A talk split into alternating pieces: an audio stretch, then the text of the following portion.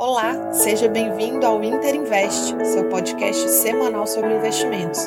Eu sou Emanuela Xavier, responsável pelo relacionamento com investidores da Interasset, e esse é o podcast Comentário de Gestão referente ao mês de setembro. Começaremos pelo cenário macroeconômico. Nos Estados Unidos, a economia segue num ritmo de recuperação um pouco mais lenta que em outros países desenvolvidos é, pares dos Estados Unidos. É, ainda não há um acordo no Congresso é, para renovação de estímulos e essa negociação fica cada vez mais complexa à medida que as eleições vão se aproximando. Esse, inclusive, é o tópico que está dominando todas as manchetes, com as pesquisas indicando o favoritismo do candidato democrata Joe Biden.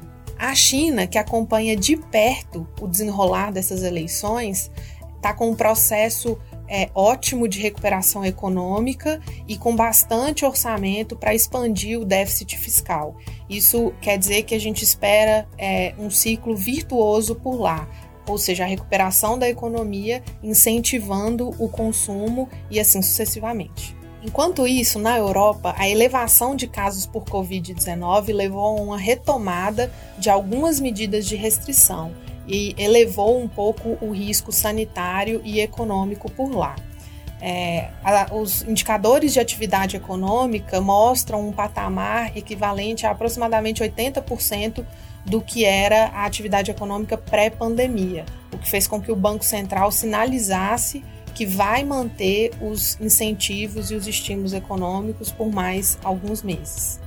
Entrando em Brasil, o mês de setembro foi marcado pela continuidade da recuperação econômica e também pela discussão do cumprimento do teto de gastos. A curva de juros teve uma forte abertura, que foi incentivada pelo temor fiscal e também pelo não cumprimento é, desse teto de gastos que está sendo tão falado.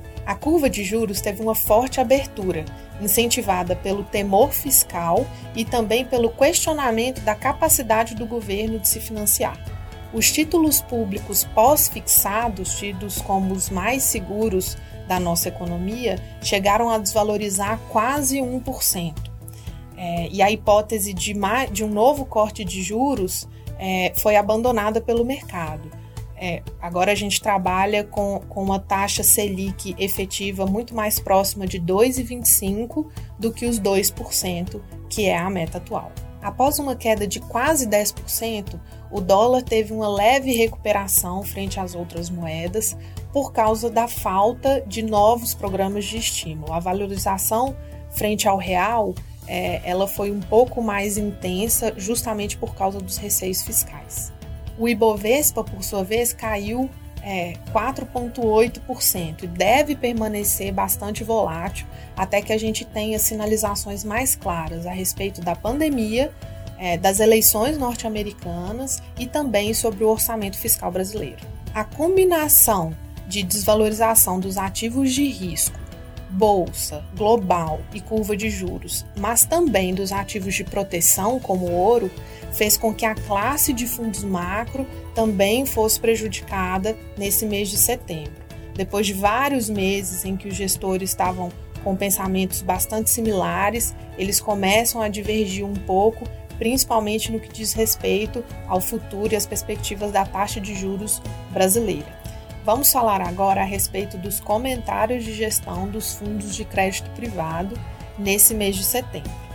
É, apesar do resultado positivo dos ativos de crédito privado, é, os fundos foram bastante impactados pelas LFTs, que são amplamente utilizadas é, para a reserva de liquidez e para a caixa desses fundos.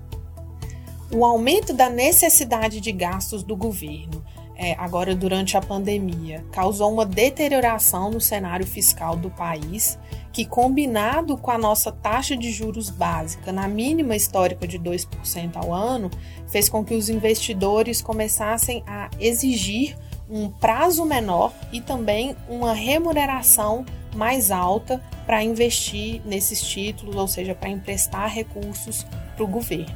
Com isso, a demanda por títulos públicos caiu e as LFTs passaram a ser negociadas com deságio, ou seja, pagando uma remuneração ainda mais alta do que a própria taxa Selic, que é o seu benchmark ideal. A LFT de 2026, por exemplo, chegou a ser negociada pagando um prêmio, uma remuneração de 103% do CDI. Sendo assim, os fundos que mais sofreram foram justamente aqueles que tinham uma parcela maior de caixa e alocado nesse tipo de ativo, as LFTs, que são justamente os ativos mais seguros em termos de risco de crédito no Brasil hoje. Entendemos que, pela lógica de risco-retorno, os fundos de crédito high grade passam por um momento de oportunidade é, muito interessante, tanto para a alocação desse caixa, nesses ativos de LFT, como também para a alocação de longo prazo, com ativos de empresas de altíssima qualidade, pagando prêmios aí em torno de CDI mais 2,5. O desafio no curto prazo é lidar com essa volatilidade. Por aqui, seguimos respeitando as incertezas que vemos pela frente, mantendo níveis relevantes de caixa, tanto em LFTs com bons prêmios, como também em operações compromissadas, de forma a adequar a nossa é, gestão de liquidez, que é bastante rigorosa, mas também é, ter recurso para aproveitar as oportunidades que tendem a surgir no mercado primário. Para mais informações sobre os nossos fundos, acesse o nosso site e também nos siga nas nossas redes sociais. Um abraço e até a próxima!